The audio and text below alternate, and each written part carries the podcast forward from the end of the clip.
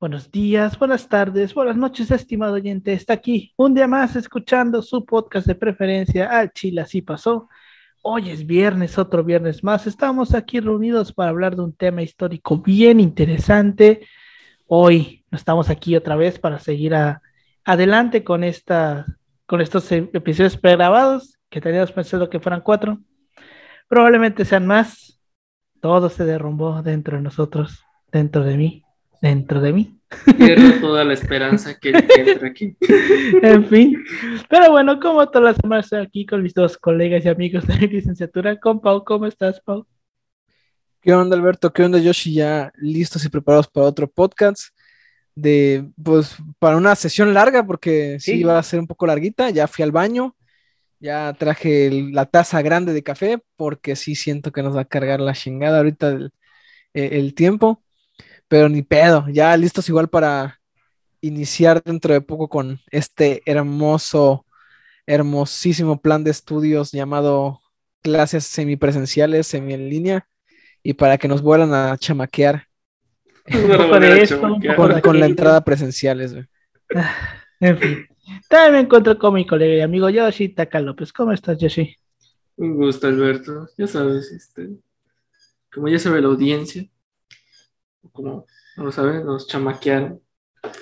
Todos ya sabemos qué va a pasar en el fondo, sí, no lo queremos todos lo sabíamos. Este, gracias a ustedes lo arruinaron. Eso no, es cierto, no, es cierto. Son, fueron muchos factores ahí y bueno. Esperemos si Omicron nos va a llevar, pues que nos lleve a todos ya la chingada. Ya no tengo ganas de nada. No, es cierto. Somos optimistas de que mínimo esto va a ser una vacunación. Vámonos como una vacunación de que nos infecta. Una vacuna forzosa. una vacuna forzosa para, los pinches antivacunas. Y pues, nomás ver de qué chance. Pues no sé si va a haber esperanza, no va a haber esperanza. Lo único que sé es que no sé si las calles en línea servirán o esta pandemia va a volver más tonta a la humanidad. En fin, no sabemos qué va a pasar. Y no es mencionar eso, pero pues hoy es una sesión, hoy es una sesión larga de episodios pregrabados y bueno, pues, pues vamos a darle a esta mamá. Así es. Pues bueno, ¿les parece si comenzamos? Adelante. Fierro, fierro.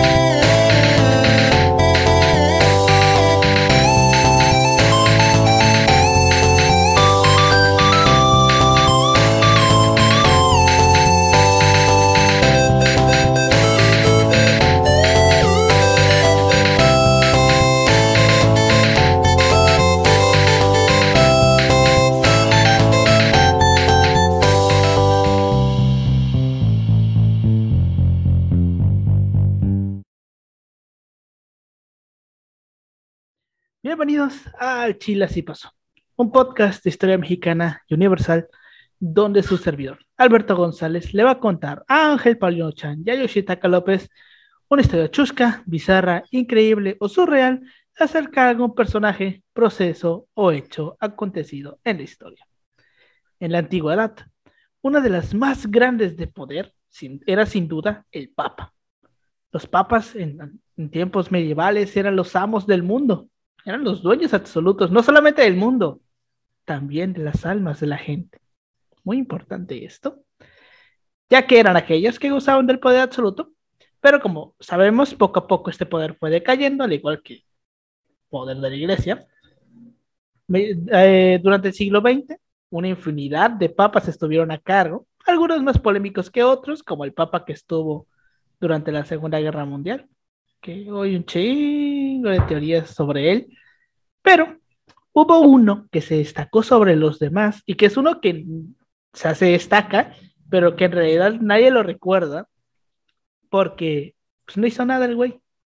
Y estamos a ver por qué no hizo nada el güey. Y es que se destaca entre los demás por las extrañas circunstancias en las que murió. El día de hoy vamos a hablar sobre Albino Luciani, quien, bajo el nombre de Juan Pablo I, fue un Mm. papa que duró poco más de 30 días en el papado. ¿Han Este, escuchado sobre Juan Pablo I? Sí, este, se me vino a la mente la Costra Nostra. Hmm. Mira, yo, yo dije, bueno, si hay un Juan Pablo II, Hay un Pues es primero, lógico Juan que un ¿no? Pablo Sí, primero, pero me dieron ganas de que hablar de este vato casi no se y habla. decir padrino. Es- Y Sí. me huele ahí a Banco del Vaticano. No, y estábamos a ver, güey, por qué Juan Pablo II agarra, agarra a Juan Pablo II. Sobre todo las características que tiene Juan Pablo I, porque es, es que es extraño, pues, así por solamente nombrar el hecho de que un papa haya estado 30 días, güey. O sea, Igual tiene mucho que ver luego la lo que representa cada, cada persona, ¿no? O sea, se supone que toman los nombres de santos, por así decirlo, o Ah, apóstoles. no necesariamente tienen que ser santos. Bueno, sí, sí, pues tiene que ser como que alguna figura. Ajá, religioso asociada importante del pasado, ¿no? Ajá. Eh, bueno, sí, porque por ejemplo. Francisco, Francisco Me parece por que los se toma de San franciscanos, creo, Francisco de algo así? Asís. Ajá, de, los- de San Francisco. ajá, por San Francisco de Asís, Ajá. por de todo este Eh, pedo de, la austeridad y la chingada, creo, Ajá, ¿no? hay- Ajá, hay- que los franciscanos santos. creían en la pobreza y la mamá. Sí, a huevo, los votos, a Los huevo. votos de pobres. Sí, los votos de pobreza, sí. Y Juan Pablo, pues al Chile no lo ubico, güey, no lo, no Pues, lo topo. no, es que Juan Pablo es un nombre compuesto, ahorita lo vamos a ver, pero básicamente está tomando el nombre del apóstol Juan y el apóstol Pablo, güey. Y los está uniendo en un solo nombre, Juan. En, Pablo. en- en- Juan en efecto. Eso, ese es el final de cuentas, es un nombre compuesto. Y de hecho, que ya nos vamos a estar adelantando, él es el primer papa en toda la historia que usa un nombre compuesto. Es el primero que junta dos. Y sobre todo también es el primero que, siendo el, pues, el primer Juan Pablo, le agrega el primero. Porque como tal, debería ser nada más el Papa Juan Pablo. Ya está ahí pero él le quiso agregar el Papa Juan Pablo I, que es lo mismo que igual está haciendo ahorita eh, el Papa Francisco, güey. Que él es Francisco I, pero como tal, en teoría, nada más debe ser el Papa Francisco. Ajá. Pero él le pone el primero. Oye, por- entonces el siguiente sería Papa eh, Francisco I, segundo, ¿no? No, Francisco II. No, te- Si ya se lo estás poniendo, mi estimado. Yo, ¿Qué De pasó para ahí? empezar, también tendría que elegir ese, ese nombre, güey, porque el Papa elige su nombre. Ah, digo, en caso de que alguien lo volviera a elegir, ¿no? Ajá, él ya sería Francisco II. En efecto. Pero bueno, Es otra, es otra historia. Ese es otro pedo. Este, Albino Luciani nació en Canale de Gordo, en Italia, el 17 de octubre de 1912. Hijo de Giovanni Luciani, un albañil, y Portola Tancón, este, fue bautizado por la matrona que ayudó en el parto, ya que se temía que muriera. Su bautizo fue formalizado dos días después de- por el párroco del pueblo, Achille Ronson, fue el mayor de cuatro hermanos del matrimonio de los Luciani.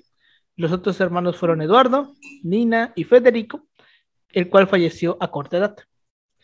Cuando tenía seis años, recibió el sacramento de la confirmación de manos del obispo Giuseppe Catarrossi, y a los diez años su, padre, su madre murió y su, ma- y su padre perdón, contrajo nuevas nupcias con una mujer de gran devoción, que fue la que eh, le metió esta idea de ser sacerdote que no hay, yo creo que la gran mayoría de la gente que hoy se vuelve sacerdote es por su familia.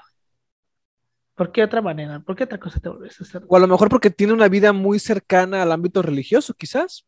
Eh, podría no ser como un que de pronto digas, de ah, quiero ser sacerdote. Vamos, vamos a ello. Puede O sea, ser. depende, o sea, también depende mucho. Es el del- llamado, ¿no? O sea, pero ¿cómo sabes que hay algo llamado el llamado si no tienes como que cierta conciencia o noción de lo que implica esto llamado el llamado? Por ejemplo, si, si es una persona que no frecuenta mucho un ámbito religioso, o si tus papás no te metieron nunca en ese pedo, Pues exacto. hay gente, güey, que se ha vuelto así de bota de bota. después del alcoholismo, la drogadicción o No, después, de que, después de que casi se mueren, güey, de alguna Después de que casi manera se mueren. ¿Cuántos? Yo creo que todos, todos, cualquier, todos aquí, los que nos escuchan y los aquí presentes, conocemos a alguien o a alguien que conoce a alguien que se volvió así porque una vez estuvo a nada de morirse y por algún motivo del destino la libró. Sí, güey, a huevo. Que dijeron, Señor, me has, mirado, los ojos. Eso es una señal, ¿no? O sea, eh, no es la vida de mierda que he llevado, no es, no, no, no, es este accidente y seguramente Dios me está diciendo algo, quiere que yo siga su nombre de la forma más fanática posible. Si, si, quieres leer a un personaje muy interesante, lee a Palafox, el obispo de Puebla. El vato es la mamada porque le sobrevivió como a cinco muertes y hasta santo salió el vato. Sí, ese vato decidió, no, güey, yo soy el ungido. Yo soy el elegido. Yo soy el elegido, huevo, sí. No, yo creo que también todos aquí conocemos a alguien o que conocemos a alguien que conoce a alguien que se metió a un seminario, se volvió seminarista. Sí. Hasta ahora no. Igual, yo tengo un amigo. A una persona. no acabó, pero sí estuvo en un seminario. Tengo un amigo que no acabó. No, yo, en mi caso no, en mi caso no. Bueno, yo tengo un amigo que no acabó este, el seminario.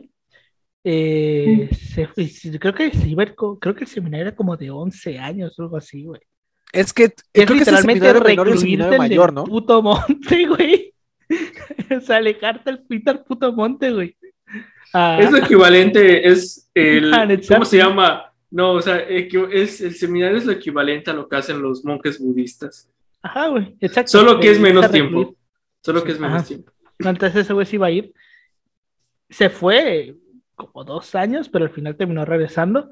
Y ahorita es este. No es que lo que Bueno, no voy a decir exactamente qué cargo ocupa, pero está dentro del PRI municipal.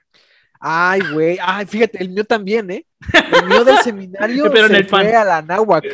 ¿En el PAN? ¿Está en el PAN? ¿Eh? ¿Está en el ¿Está PAN? en el PAN? No, no, no, no, no. Ah. No tiene un cargo, pero del seminario menor se fue a la náhuac. A la Universidad de Anáhuac con beca, creo que del 70. Ah, pero es porque, ya, ya sé por qué es que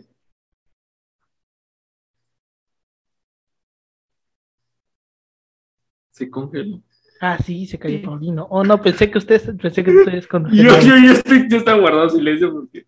Oh, no, se cayó Paulino. Oh, bueno, este, ajá. Paulino. Que yo. ¿O no? Ah, Ahí viene. Ahí viene. ¿O no? Ahí está, ya volvió, ya. Ya, ya, volvió. A ver, voy a hablar, Paulino. Ya llegamos. Sí. ¿Qué estabas comentando? ¿Qué estás diciendo? ¿De qué le estaba hablando, güey? Se me fue el pedo. Del, del vato de que era del seminario y le dieron una beca del 70%. Ah, no, sí, le dieron una beca muy buena y pues de ahí ya él siguió su carrera en otra cosa, pero digo, sí se hizo de muchos contactos ahí, güey. Es la agua, güey. O sea, no, tanto en el seminario como en el, como en la universidad. Ah, por eso. No sé, solo sé que en el seminario creo que te dan, creo que hay un año, ¿cierto? Donde te mandan a vivir la vida normal. Porque es para que te diga, para que veas si. Para que hagas este. Para, que, para que hagas conciencia. No, o sea, para que pienses si, si, esta madre es lo que quieres, ¿no? O quieres la vida banal. Bueno, quién sabe. Es que no es, no es fácil, güey. O sea, yo para, para una persona religiosa, yo creo que renunciar al, sobre todo al placer de la carne. El celibato. La carne no debe ser algo así como que fácil, ¿no? Porque no es nada más eso, es renunciar a eso y a, y a, las comúnmente conocidas puñetas. Entonces sí. el celibato. El celibato es, El celibato es algo muy cañón, güey. Sí, me imagino, güey. Pero bueno. todos nos imaginamos. Pero bueno, este, en 1923 ingresó en el seminario menor de la Luca de Feltre este, el novicio Luciani se fagocitó todos los libros del seminario. Más importante aún, era la capacidad que tenía para recordar absolutamente todo lo que leía. En los veranos, el joven seminarista regresaba a su hogar y se dedicaba a trabajar en el campo. En 1928 marchó al Seminario Gregoriano de Beluno, donde fue ordenado como subdiácono en 1934. Luego fue nombrado diácono en febrero del 35 y finalmente presbítero el 7 de julio del mismo año en la iglesia de San Pedro de Beluno. Algún día vamos a hablar sobre cómo eran las categorías de los, de los párrocos, dependiendo de su puesto. Pues estaba como el diácono, el presbiterio, el... ¿Cuál era el otro? Que empezaba con V. El, vicario, ¿no? El vicario. El vicario. Hay un montón de categorías de padres dependiendo de sus tareas dentro de la diócesis. Algún día lo vamos a ver. Cómo se organizan ese pedo. Invitaremos a Víctor Hugo ese día. Así es. Pero bueno, este. Dos días después fue nombrado cura capellán. Los curas capellanes son otro pedo, exacto. De su ciudad natal. Y meses más tarde fue transferido como profesión de religión, como profesor de religión del Instituto Técnico de Mineros de Agordo. En 1941, Luciani comenzó a estudiar para obtener un doctorado, un doctorado en teología negativa, que es esta teología que cree que todo lo que viene de la Biblia es este es falso y la mamada. Yo me imagino que lo, que estudia esto para refutarla, quiero creer yo, mm, pero este, lo estudia en la pontificia, la pontificia eh, la Pontificia Universidad Gregoriana, que requería un año de estancia en Roma. Sin embargo, sus superiores mm. en, el, seminario querían que continuase dando clases durante sus estudios, lo, que, lo que consiguió mediante una dispensa concedida por el Papa Pío XII en marzo del 41. En marzo del 41, que fue Pío XII es el Papa que estuvo durante la Segunda Guerra Mundial, que también es otro personaje todo cabrón. Mm, dicen que le hizo un exorcismo a Hitler, pero quién sabe. Dice que Hitler quería matarlo para este, nombrarse él como líder de la iglesia mundial. Mira, son muchos cuentos eh, de viejas chismosas que tal vez algún día tocaremos. Algún día. Bueno, el 15 de diciembre de 1958 fue nombrado obispo por la, de la diócesis de Vittorio Veneto por Juan eh, 13, 23, perdón, es que números romanos, este, y consagrado como tal en la Basílica de San Pedro por el mismo Papa el 27 de diciembre de ese año. Tomó posesión de la diócesis de Vittorio Veneto el 11 de enero de 1959. Durante 11 años ejerció su ministerio en esta diócesis, fue obispo por, dos, por 11 años, eh, realizando su primera visita pastoral es que todo este pedo de las visitas pastorales, del, del diácono, del cura capellán, es todo un tema bien interesante de cómo la organización dentro del, de la, del sistema de la iglesia. Es un tema bien interesante, güey. No recuerdo que al final es una institución como cualquier otra. Exacto. Pues, bueno, tiene, sus, tiene su forma de organizarse. Bueno, siempre es interesante ver esos temas. Sí, ver, otra perspectiva más allá de lo religioso espiritual. En fin. se tomó muy, muy en serio eh, su papel de obispo. Los sacerdotes de su diócesis no necesitaban pedir cita previa, ya que sacerdote que llegaba, sacerdote que era recibido. Dijo un sacerdote de la época del obispado de Luciani, cito, era como si tuviéramos nuestro papa personal. En la mesa de Luciani siempre había dos o tres sacerdotes. Era un buen hombre que no podía dejar de darse. Solía visitar a los enfermos y a las personas con discapacidad. En los hospitales vivían en, en un estado de sobresalto. Nunca se sabía si el obispo se presentaba o no. Se subía a su bicicleta, se acercaba a los hospitales y recorría las salas. También visitaba a los curas de las montañas para tratar los problemas específicos de su localidad. Entonces vemos que es un güey que estaba comprometido con lo que hacía. como buen eh, puritano era alguien que está comprometido con su pedo. Eh, exacto, era. Que es lo mínimo que uno esperaría de un pincho obispo. Exacto, sí. Pero bueno, en el 62 asistió a la apertura de otro tema que algún día vamos a tomar, a tocar, que es la apertura del Concilio Vaticano II en Roma. Todo el tema de los concilios es otro pedo enorme. Y un día invitaremos a Sí, sí esos son temas interesantes que la, la, gente no, no, no, como que no son tan conocidos, pero están bien interesantes. Que básicamente es un concilio en el que el Papa dice: Obispos del mundo, uníos. Y todos los obispos van a Roma. Eh, es, una liga de la justicia.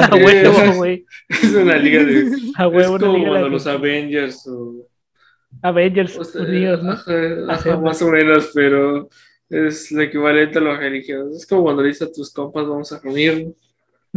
Algo tranquilo. Ah, eh, no, cuando hay funan y, y mandamos el meme de reunirse en chinga para, para ver quién es el impostor. Pues casi siempre después de que hay pedos, o sea, pedos así cabrones se, se reúnen. ¿no? Toda la banda cae, güey. O sea, Toda la banda cuando uno cae, a ver, ¿qué hizo pregunta, este oigan, pendejo? ¿qué hay ¿Qué de tarea? Nadie responde, güey. Pero funan a alguien, güey. Ahí están todos, güey. A los cinco minutos ahí están todos. Pero bueno. Se arma una pinche llamada, güey. Hay más, hay más audiencia que las clases en línea, güey. Sí, ponemos. Pues sí. Eh, entonces él estuvo en este concilio y estuvo presente en cuatro de las cinco sesiones de este concilio. Entonces el concilio es cuando el Papa manda a llamar a todos los obispos del mundo. Todos. El 15 de diciembre de 1969, Pablo VI lo nombró patriarca de Venecia, sucediendo a Giovanni Urbini y a Angelo Giuseppe Roncalli.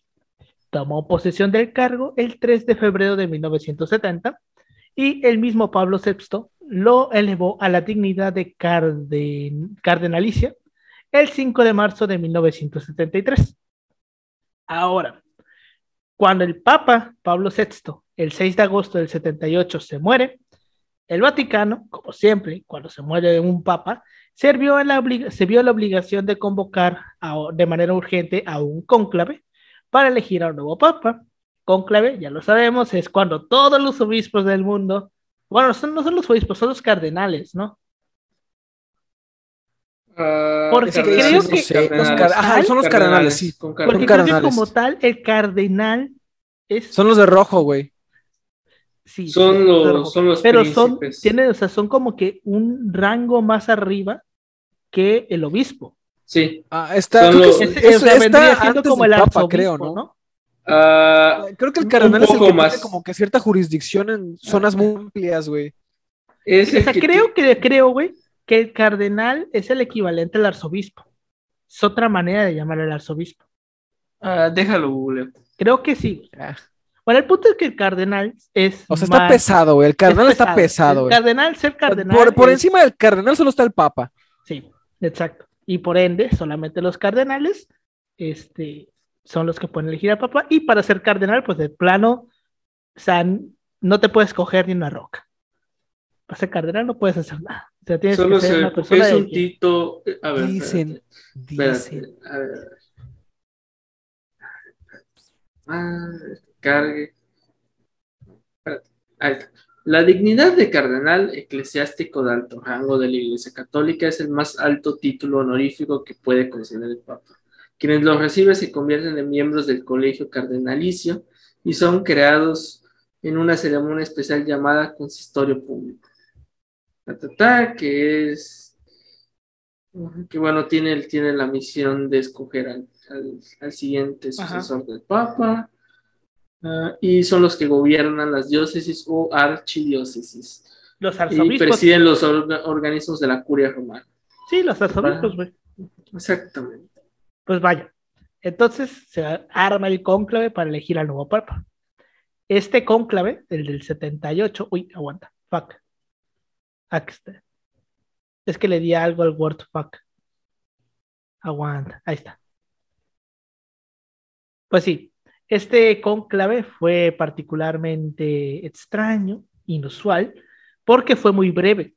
Fue el segundo más corto tras el de 1939 este, el cardenal protodiácono Pericle Felici fue encargado de, fue el encargado, perdón, de anunciar la decisión del colegio cardenalicio al de elegir al patriarca de, de Venecia, Albino Luciani, como el ducentésimo sexagésimo tercer papa de la Iglesia Católica.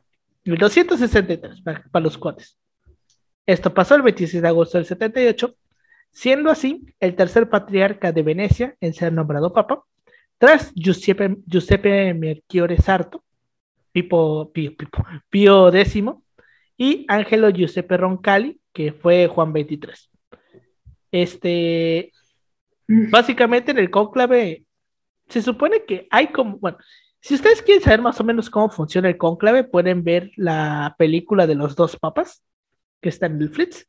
Pinche película, Para que vean cómo funciona el cónclave y la. ¿Cómo se llama? La curia. Y el encubrimiento de la pedofilia. Sí. el, eh, cómo se encaran este Benedicto y, y bueno, ese, ¿cómo se llama este pendejo? Jorge Bergón. Francisco, Francisco. Eh, pero su nombre de pila, Jorge Bergón. Jorge, Jorge Bergón. El, argentino, güey. Jorge. argentino.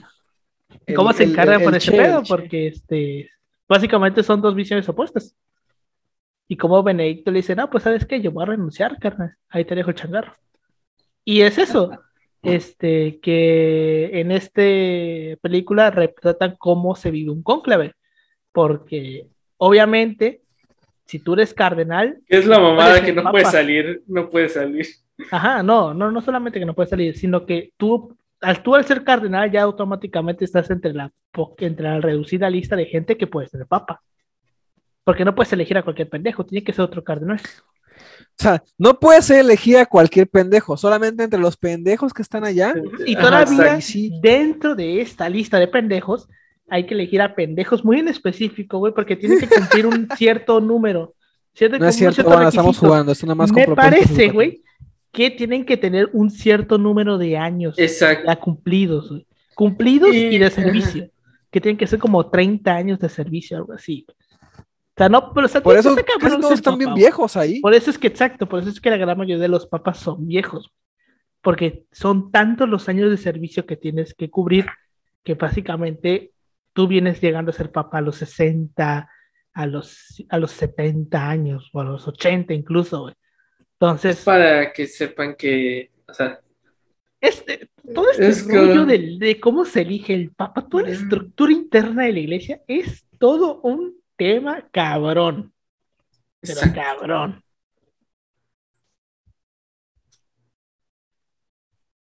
En fin. Em, bueno, escogió el nombre de Juan Pablo, convirtiéndose en el primer papa de la historia con un nombre compuesto que es lo que estaba comentando, gesto con el que pretendía honrar a sus dos predecesores, Juan 23, que lo nombró obispo, y Pablo VI, que lo nombró patriarca de Venecia y cardenal, ah, que estos a su vez eligieron su nombre a partir de los apóstoles, de Juan y de Pablo.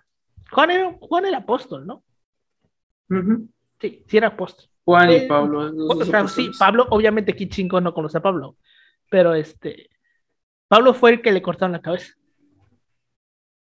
Exacto. Te mentiría, güey. Yo al de eso no sé. Pablo, sí, porque es ciudadano romano. Pablo era el ciudadano romano, güey. Romano. Sí, y como el Pedro era el otro, el que no era romano. Que igual, la historia de Pedro y Pablo es todo, este Pedro. Eran hermanos y amigos inseparables. y quedaron abandonados cuando, cuando murieron sus padres. Sí, perdón, perdón. Tigres del Norte, culture everywhere. Yo le digo, Pedro, qué gusto verte. qué gusto de verte. Ya, ya, ya. No, te vaya a llegar una turba. bueno, eh, también fue el primer papa en usar el ordinal primero en su nombre. Por eso es Juan Pablo I. Debe ser nada más Juan Pablo, pero ya lo vimos, ¿no? Se llegó a pensar que su elección fue debida a la división entre miembros de distinta ideología dentro del colegio cardenalicio.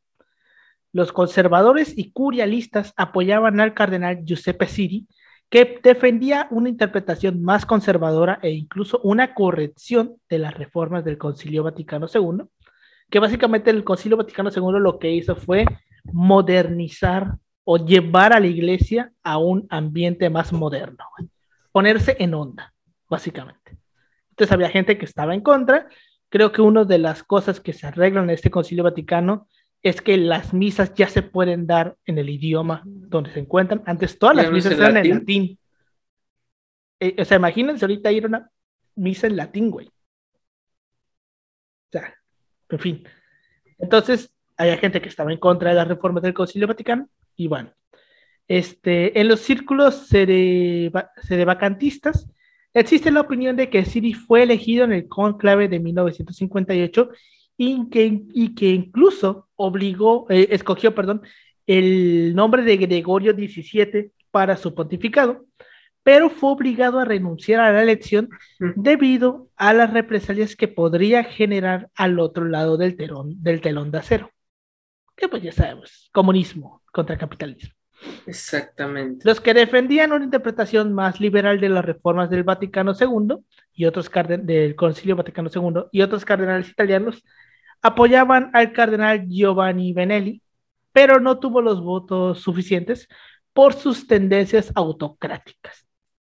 Entre los cardenales procedentes de fuera de Italia, en un colegio cardenalicio eh, cada vez más internacionalista, porque casi siempre, bueno, creo que justamente Juan Pablo II es el primer papa no italiano. Es polaco.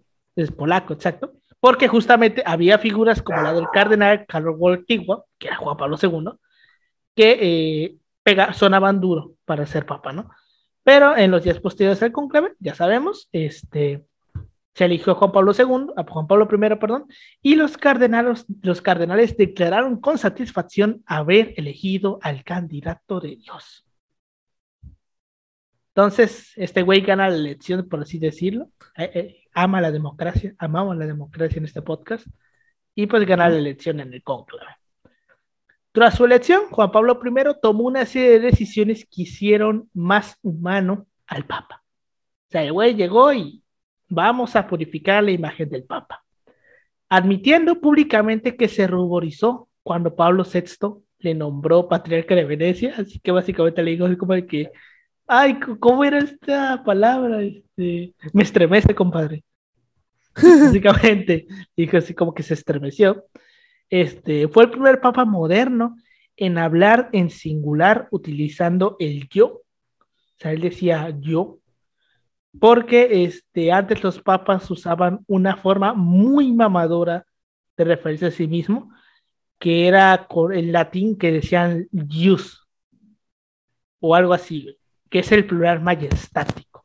Tiene un pinche nombre igual de mm. mamador que la expresión, pero básicamente este, él fue el primero que se empezó a llamar como yo. Yo, yo, yo, de que ya no voy, de que ya como que se dejó atrás esta figura mamadora, ¿no? Del Papa como el siervo divino. También fue el primero en rechazar la, gira, la silla gestatoria hasta que le convencieron que era necesaria porque los, para que los fieles pudieran verla, que básicamente es la silla donde se sienta el Papa, que parecen que parece un pinche trono, él en un momento, en un punto la había rechazado, pero pues ahí sí ya tuvo que dar su brazo a torcer porque ya, pues no sentarte en la silla. Es algo establecido. es como no quererte sentar en la silla presidencial, o sea, no, dicen que le, está no puedes jugar tanto al verga. Uh. Exacto, dicen que está embrujado.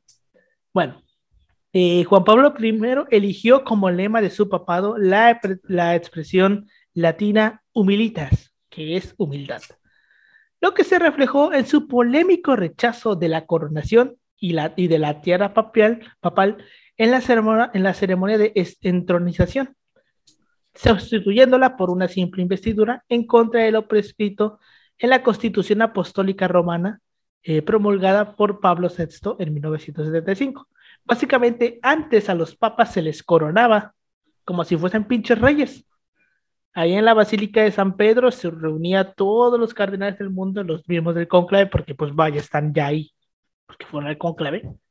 Este, y se literal se le corona con una corona de oro y las mamadas que de los papas de antes, güey, de la iglesia de antes, este, eso era la coronación y este güey rechaza la coronación y fue como de que nada, más dime, nada más dime su santidad ya. X. Ya ahí, muere. Ahí muere, exacto. Juan Pablo I tenía planeado promulgar una encíclica, una encíclica para considerar, consolidar las reformas del Concilio Vaticano II, que calificó como un extraordinario acontecimiento de gran alcance histórico y de crecimiento para la Iglesia. Y para reforzar la disciplina de la Iglesia en la vida de los cargos eclesiásticos y de los fieles. Como reformista, también lanzó algunas iniciativas para la devolución, devolución del 1% de los ingresos, ingresos de cada iglesia para destinarlas a las iglesias del tercer mundo. O sea, de las iglesias de Europa iban a donar 1% de todo lo que recibían para dárselo al tercer mundo. Qué magnánimo. Magnánimo. Eh, la visita del dictador Jorge Rafael Videla, presidente de Argentina, a la ciudad del Vaticano, también causó gran controversia, especialmente cuando el Papa le recordó las violaciones a los derechos humanos ocurridas en Argentina durante la llamada Guerra Sucia. Y desde aquí yo quiero decir que ojalá Videla esté en el octavo, en lo más profundo del infierno. Verga, ojalá y sí, en eh, la neta. Hay gente que no se merece menos, güey. Entre Pinochet y Videla. entre Pinochet, Videla y Luis Echeverría, pero ese, ese pendejo todavía no se muere, güey. Echeverría. Siento que cuando muera. Lo Echeverría, yo siento que ahorita respira y le duele, güey. Qué bueno. Chance sí, chance sí. Ya, ya lo hemos visto, güey, de que Echeverría, Echeverría no se muere porque su castigo por el, 80, por el 68 es nunca morirse. Ah, sí, güey. Pero no mames, ¿viste cómo fue cuando le tocó la vacunación? Sí, güey.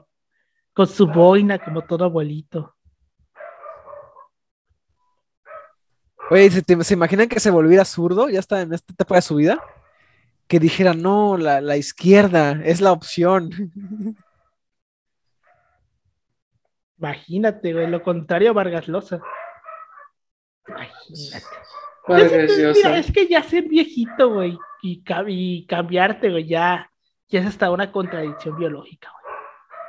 Ya estar para la, ya estar casi en los 100 años. De hecho, toquemos madera para que esto no sea una, una, este, una mufa.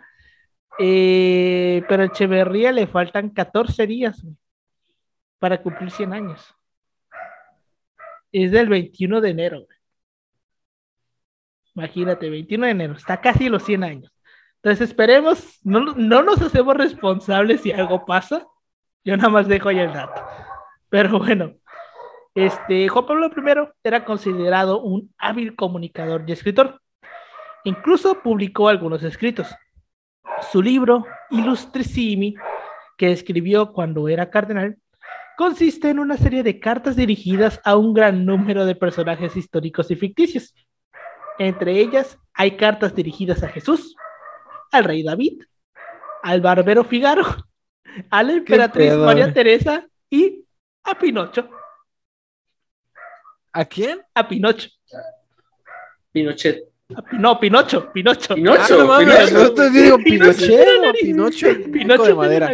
Es que Pinocho, era su nombre. De... no.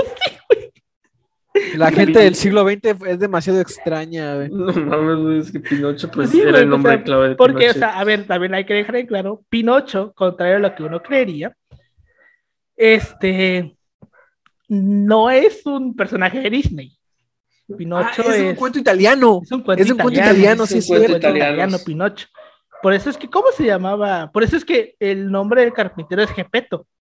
Sí, es Gepeto, ¿no? Es Gepeto. Gepeto. Sí. Ajá, Gepeto es un nombre. Bueno, Gepeto, Gepeto es un nombre. Y es Pinocchio. Pinocchio. es Pinocchio, exacto. Pero por eso es que él escribía Pinocho, porque pues Pinocho es italiano, el, cuento es italiano. Entonces él por algún motivo le escribía, le escribía cartas a Pinocho.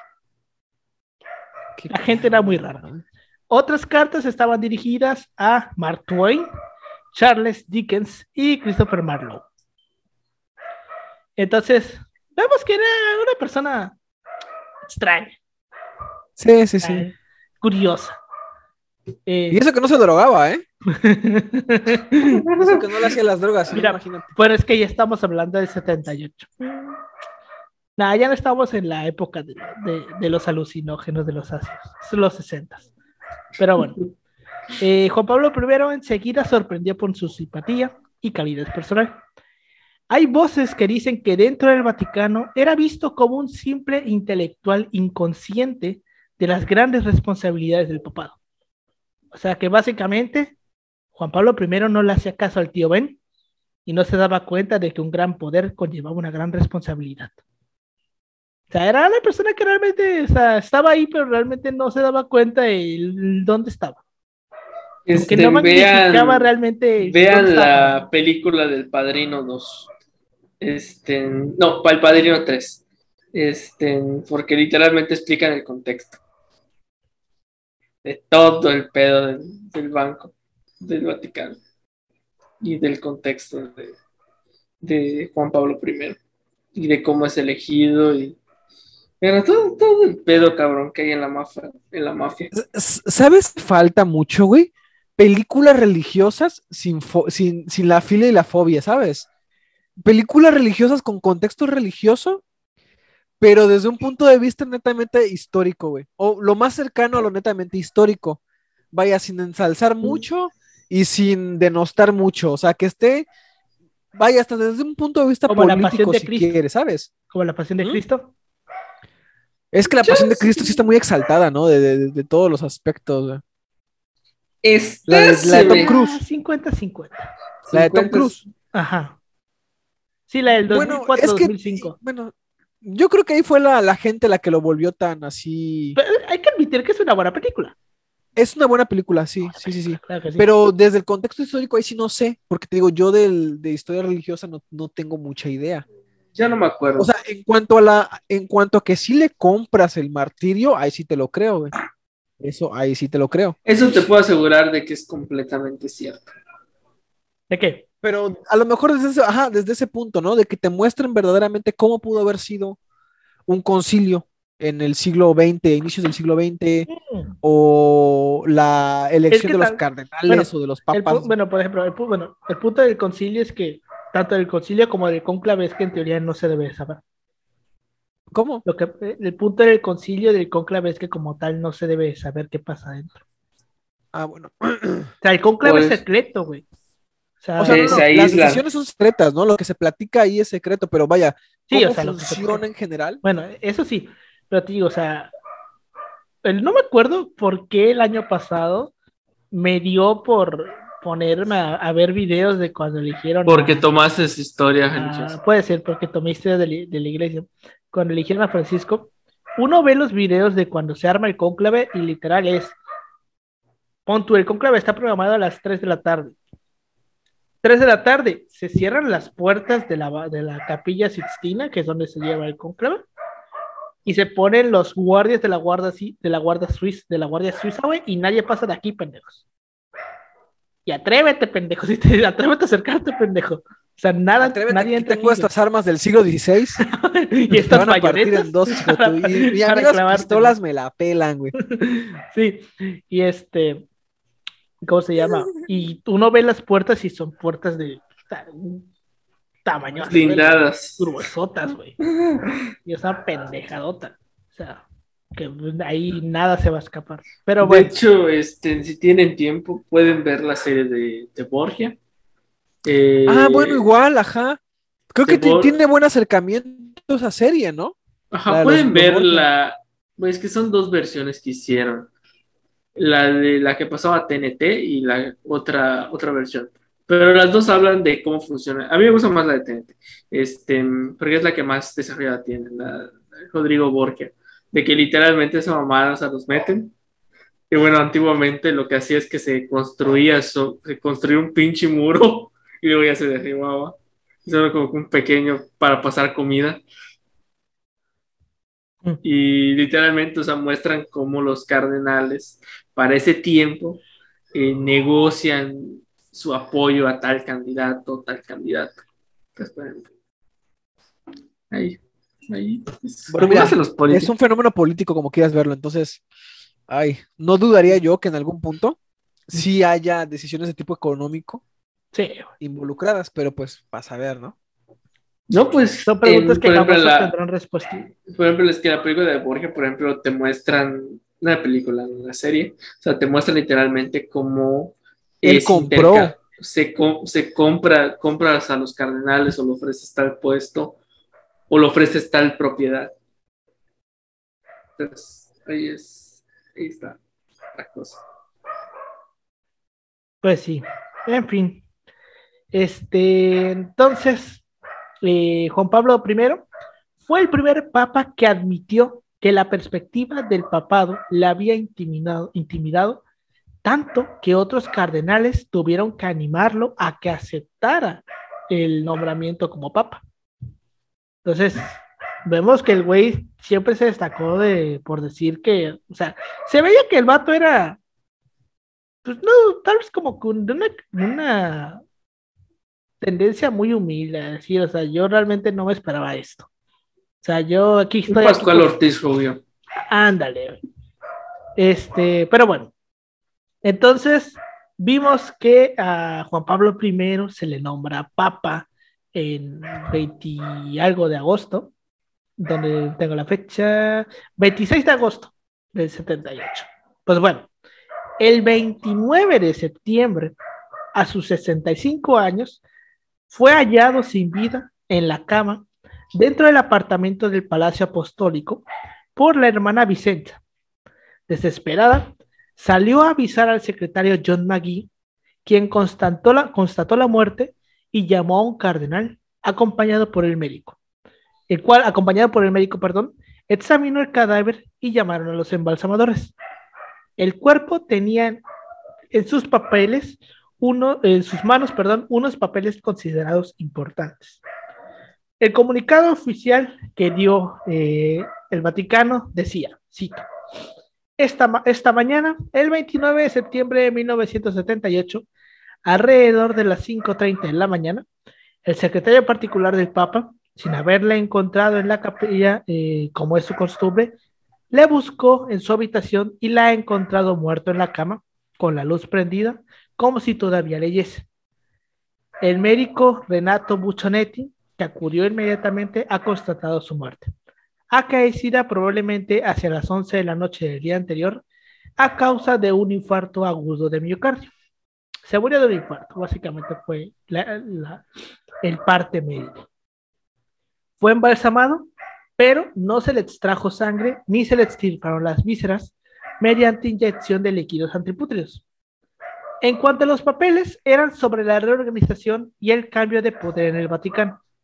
Además, se afirma que fue encontrado, o sea, su cadáver fue encontrado con una leve sonrisa, la cual en teoría, debido al que sufrió un infarto, no tendría por qué tenerla. O sea, uno cuando se muere un infarto, güey, y encuentra el cadáver, no va a estar sonriendo. Porque queramos o no, el infarto, eh, uno lo siente antes de que le se lo. Entonces, ¿por qué una persona que le está dando un infarto terminaría sonriendo. Al contrario, debería tener una expresión de que le está, de que tenía dolor. O menos de que tú así lo quisieras, no es otra historia. Exacto. Entonces, este, aunado a esto, el cuerpo de Luciani nunca pasó por una autopsia. Directamente tuvo un funeral correspondiente a la de un papa y fue depositado en las grutas vaticanas. Los informes sobre la salud de Juan Pablo I son muy discordantes. Antes de ser elegido, Luciani se presentó a una serie de cirugías, pero tenía un cuadro clínico positivo, aunque algunos no tanto. Lo cierto es que en los años previos a su elección, su salud era bastante estable y en caso de enfermedad o fragilidad, afirman que él no hubiera aceptado la elección del cónclave. O sea, los que colaboraban con él decían, este güey si hubiera estado enfermo no hubiera dicho que sí. Lo cual tiene sentido si ponemos a ver las declaraciones que daba, de que lo agarró por sorpresa, de que se sintió estremecido cuando le dijeron que iba a ser papa, entonces tendría sentido que alguien como él hubiera hecho eso. Años antes, al entonces cardenal se le encontró un coágulo de sangre en el ojo. Si ello hubiera parado el corazón o los pulmones, habría muerto al instante, sin siquiera darse cuenta. En 1987, durante la emisión de Yellow, realizado por Enzo Tortora, uno de los secretarios privados del Papa, Diego Lorenzi, afirmó que la tarde antes de su muerte, alrededor de las siete y media, al final de una audiencia, de una audiencia, el pontífice le dijo que sentía dolores y molestias en medio del pecho, con un fuerte peso y opresión. La, declaración provocó un gran revuelo. En primer lugar, porque él era el único que había dicho esto. O sea, nadie nadie, nadie, nadie del ciclo cercano del Papa había dicho que había sentido algún dolor. Entonces él fue el primero que dice esto. Y, este, y dado que todos los que habían interactuado con el Papa hasta antes de esa noche, de que se iba a ir a dormir, lo veían, lo veían, lo veían en buen estado. Entonces era raro que un cabrón dijera, es que dijo que tenía dolores cuando todos los demás estaban diciendo que lo vieron bien. Y en segundo lugar, debido a que lo declaró nueve años después de que se murió. El secretario se justificó, cito, diciendo, cito, jamás se lo dije a nadie porque nadie vino a pedirme una explicación. Excusa bien pendeja. o es que no me preguntaron, chinga tu madre. Pues no está mal, ¿eh? O sea, no, Pues, pero chinga pues, tu madre. güey, nadie preguntó aquí, ¿qué pedo? ¿Qué pedo? Yo bueno, Mi culpa no es, es mi culpa, al chile no. Pedo mío no es, es que ustedes nunca preguntaron. Pero bueno, Yo estaba ocupado, güey. Si tú me traes a alguien que me preguntes, yo, yo te lo digo sin pedos, no hay problema. pero güey. pregúntame, ¿no? Pero bueno, Qué excusa más pendeja, ¿eh? Te digo, pues es una excusa bien pendeja, güey. Pero Pero suena algo que yo diría. Parece así de chiste de esos de la casa de la risa, güey. mm. en fin. Eh, y luego, por, en tercer lugar, horas antes de su muerte y poco después de la supuesta advertencia de Lorenzi, a Lorenzi, perdón, a las nueve y media de la noche, el Papa había hablado por teléfono con su médico personal, Antonio Darros, quien dijo que el pontífice, estaba muy bien horas antes de su sorpresiva muerte. Ahora, en 2017, la periodista Estefanía Falasca publicó el libro Papa Luciani, Crónica de una muerte, con documentos y testimonios inéditos que vinieron a corroborar que Juan Pablo I murió muy probablemente a causa de un infarto al miocardio fulminante y no supuestamente a causa de un envenenamiento, como algunos conspiracionistas decían. En el libro se relata cómo otra de las monjas que servía al Papa, que esta monja se llamaba Margaret Marin, fue también testigo del hallazgo del cadáver junto con la hermana Vicenza Tafarel. Margaret recuerda que, cito, al entrar en la habitación vio al Papa dormido eh, con la cabeza ladeada de derecha, los ojos entreabiertos, las gafas puestas y con una ligera sonrisa en el rostro. También estaba con la pijama puesta y sujetando en sus manos tres folios mecanografiados con pasajes de la Biblia, que al parecer el Papa iba a leer en el Angelus del domingo siguiente. La impresión de Marín fue de que al Papa le sobrevino la muerte de manera muy repentina y que le llamó la atención que sus uñas estaban un poco oscuras. También cuenta que el pontífice no seguía una dieta alguna y que comía lo mismo que otros, por lo que la hipótesis del, enven- del enven- del envenenamiento pues no tendría sentido teniendo en cuenta que solamente él se murió y que no los demás. La hermana Marín declaró en una entrevista al periódico italiano La Stampa que fue el otro secretario del Papa, el, irlandés John McGee, y no Diego Lorenzi, este, el que presenció la tarde anterior a la muerte del Papa, la queja de este sobre un fuerte dolor del pecho, porque se alargó, eh, que se alargó por unos cinco minutos y que no se avisó al médico porque el dolor había remitido y Luciani no le quiso molestar. Otro testigo que presenció la indisposición del Papa fue el mayordomo Angelo Gugel. Entonces, lo que dice esta señora es que sí, el güey decía me duele, pero no le quiso decir al médico para no molestarlo. En cuanto a la salud de Juan Pablo I, existen pruebas documentadas de que siendo ya patriarca de Venecia, fue ingresado en un centro hospitalario por problemas cardiovasculares que fueron tratados con anticoagulantes y de los que se creyó ya estaba recuperado.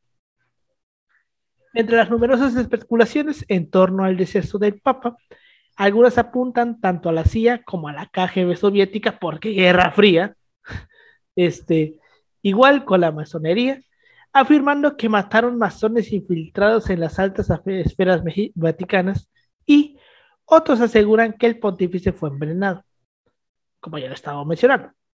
Se asegura igual que todo tenía un trastorno económico y que la mafia italo-estadounidense estaba aprovechándose de las instituciones financieras de la Santa Sede para blanquear dinero de los crímenes. Estaban lavando dinero con el Vaticano, básicamente. Algo que el Papa sospechaba.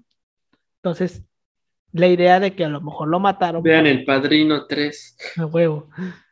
Ahora, el teólogo tradicionalista Aves Gors de Nantes pasó gran parte de su, de su vida atendiendo el caso sobre los blancos y sobre el supuesto descubrimiento del Papa eh, de una serie de sacerdotes masones en el Vaticano.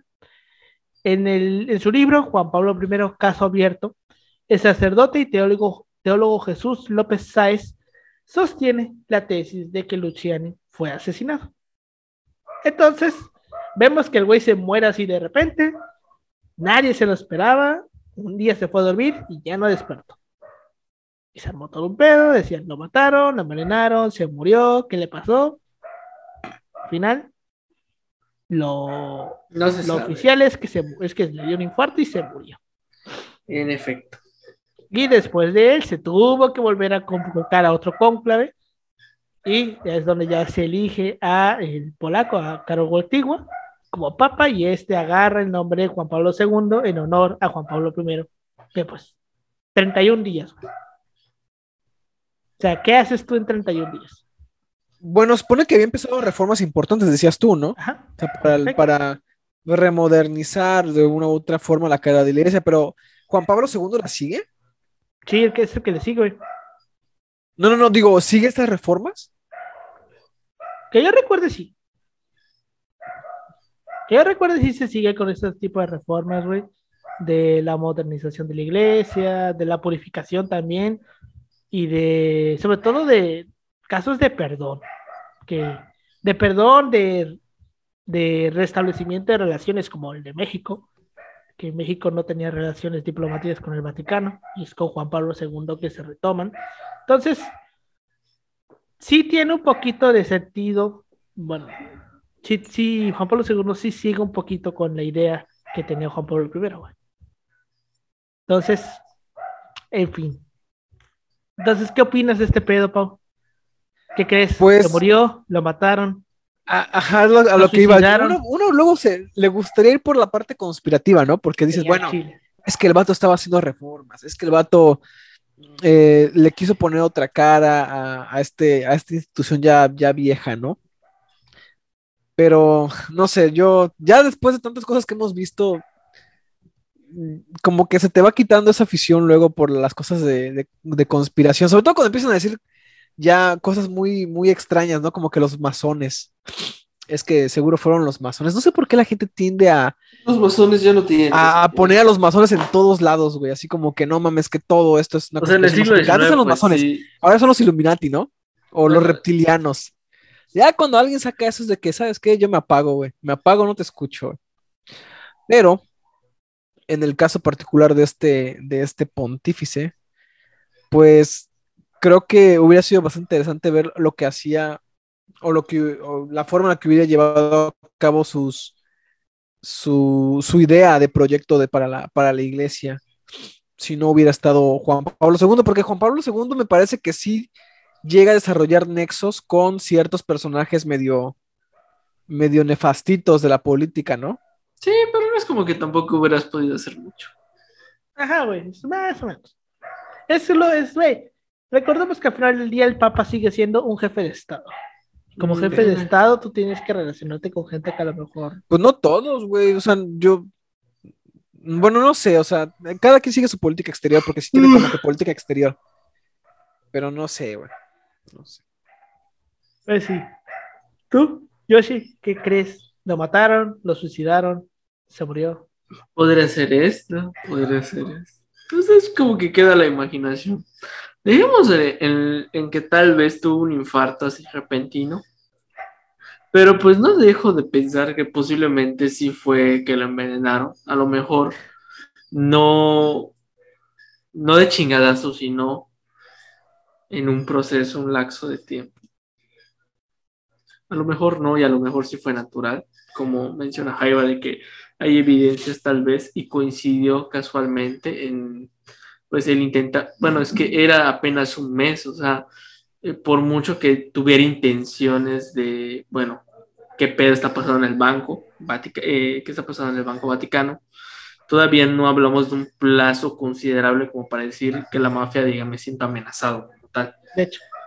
Entonces, tal vez no coincida ahí tal vez como que una idea romántica de las relaciones de los banqueros y la mafia, pero es como que, bueno, tal vez tiene más sentido de que, bueno, fue una muerte natural por el tema de su edad, el tema de que ya venía cajeado y que era tan buena persona que no quiso molestar a su médico. Imagínate. Pues. Está cabrón, güey. Está cabrón el, pedo. Pensar, güey, ¿qué le habrá pasado? Mira, yo, yo siempre he dicho de que a veces no hay que pensar mucho para encontrar la respuesta. Pues sí. Pero bueno. Entonces, con eso llegamos al final de este episodio. Muchas gracias por habernos escuchado. Nos pueden encontrar como arroba así paso podcast en Facebook, Instagram y en Twitter. A mí me pueden encontrar como arroba Emanuel56 en Instagram y en Twitter. A ti, Pau. A mí me pueden encontrar como Ángel Paulino Chan en Facebook y en Instagram y Twitter como Pau-3cc. A ti, Yoshi. Me pueden encontrar como Yoshi.2807 en Instagram. Pues bueno, ya se la saben. Muchas gracias por habernos escuchado y nos vemos la siguiente semana. Hasta luego. Hasta luego. Bye, bichos.